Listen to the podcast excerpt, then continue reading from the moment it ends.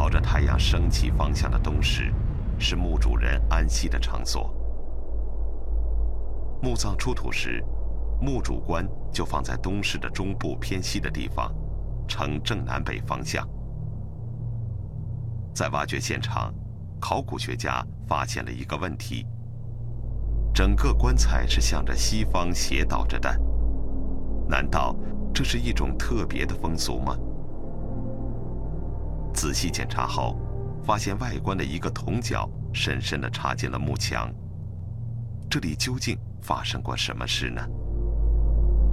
根据测量，人们发现主棺的规模令人吃惊，它有3.2米长，2.1米宽，2.19米高，分两层。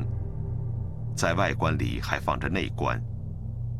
工程师估计，主棺可能重四吨左右。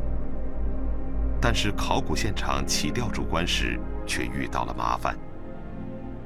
吊第一次用八吨半的吊，吊搞好了以后纹丝不动。他然后呢就把五吨也加上去，吊了以后也不行。两个加在一起载重量可以达到十七吨，但是也不行。无奈之下，人们只好在墓中打开外棺和内棺的棺盖，先把里面的文物取出，然后用水将内棺浮出。这样吊车才能够把内棺和外棺分别移出墓穴，结果发现棺材的总重量超过九吨。时任湖北省博物馆研究员陈忠行，它是世界上最大的一个棺材，重量也再重。它的做法呢是铜木结构，也是世界上没有的，首次发现。它怎么做呢？铜做成框架，做成 U 字形的框架。然后呢，把模板镶嵌在里头，它的盖子也是铜结构的。外观的装饰并不华丽，但是设计者却十分细心。外观一侧的下方还开出了一个门洞，有人猜测，这也许是为了让主人的灵魂能够自由的出入。那么，两千多年前，人们又是如何把九吨重的物品放下墓穴的呢？外观的棺盖上伸出了十二个铜钮。底下还有十个圆形兽蹄形足，这也许就是古人用来拴绳子的地方。人们推测，巨大的棺材是靠着某种简单机械垂吊进入墓坑的，但是在放下的过程中遇到了突然的事故，棺材失去控制向西倒下，棺盖上的一个铜角狠狠地插进墓墙中。和外观相比，内观显得无比的精美，内外涂满了朱红的漆，两侧各画了一个窗户，在窗户的周围布满了繁复而神秘的装饰画。为了研究这些古画，画家们被请来复制古人的手笔。时任湖北省美术院副院长傅中旺，感觉它离我们太远、太久远，这些所有的形象，这些。呃，很生动的这些纹饰也好，包括动物好、人物也好，和我们这个这个这个当今的人呢，就是距离太远。无论从它的造型，从它的色彩，啊，你都有一种很特别的啊，让你印象非常深的一种一种感受。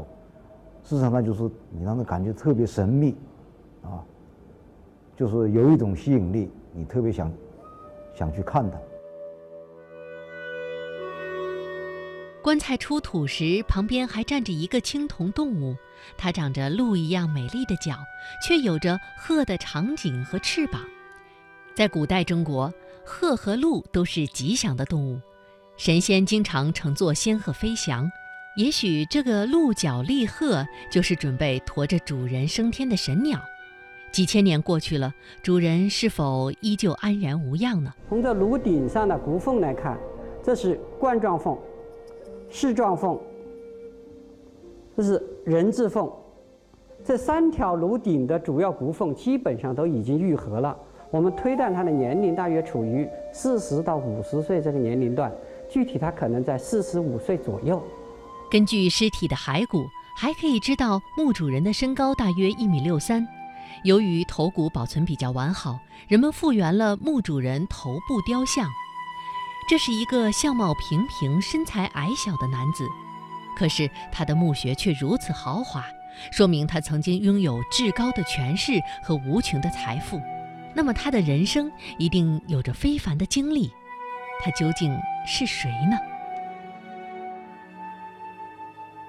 一九七八年五月二十三日的清晨，天空出现了异样的朝霞。这一天留在了许多人的记忆里。午饭时分，抽水机还在抽取墓穴里的积水，工地上只留下了不多的几个人。负责看守抽水机的冯光生忽然看见了什么。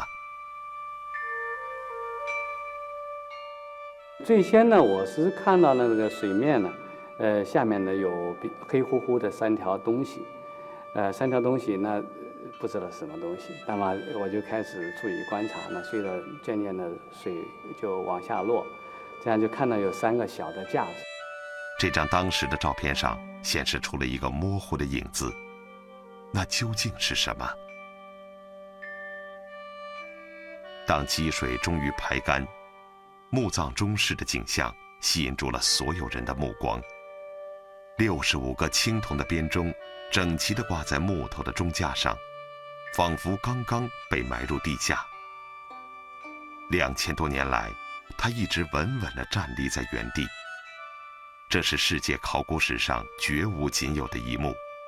也是雷古敦古墓出土的最瑰丽的珍宝。编钟沿钟室的西壁和南壁呈曲尺形立方，总长度超过十米。编钟分三层，每层的钟形态各不相同。最上面一层的叫钮钟，中间及下一层的叫甬钟。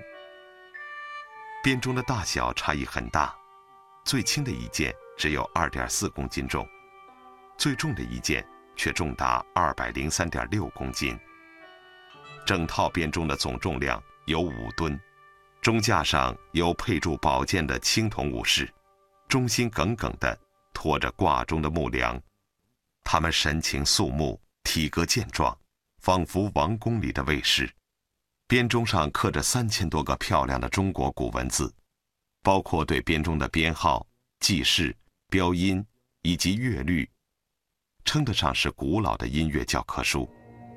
这些文字也揭开了神秘墓主人的面貌。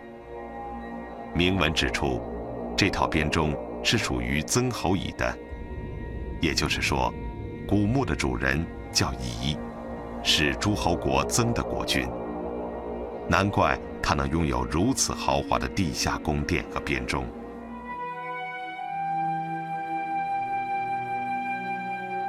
在雷古敦古墓的编钟被发掘前，也出土过一些编钟，但是多数已经不能发出声音。这套编钟的命运又将如何呢？当我们第一次敲响这编钟的时候，它那种非常透明、透明的像水滴一样的那样的音色，还有呢，它的那个绵长的余音，一下把家大家都镇住了。真是太美妙了。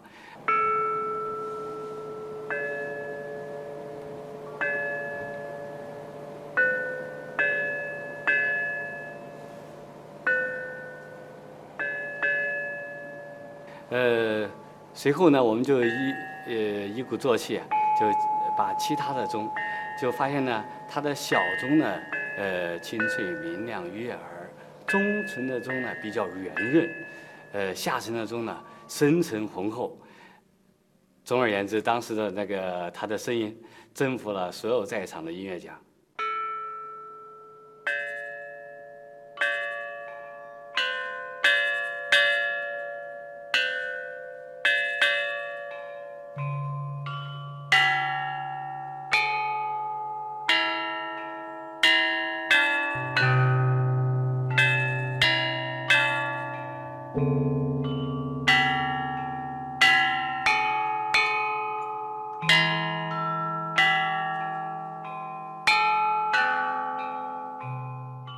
编钟的音节相当于现代国际上通用的 C 大调，音域跨越五个半八度，只比现在的钢琴的高低音部各少一个八度，中心音域十二个半音齐全。从理论上来说，这是一套可以奏出各种乐曲的乐器，能够表现很多复杂的音乐技巧。两千多年前，古中国人就能够掌握出如此和谐的乐律，不得不让人惊叹。曾侯乙编钟也因此赢得了全世界的瞩目，成为了中国古文物杰出的代表。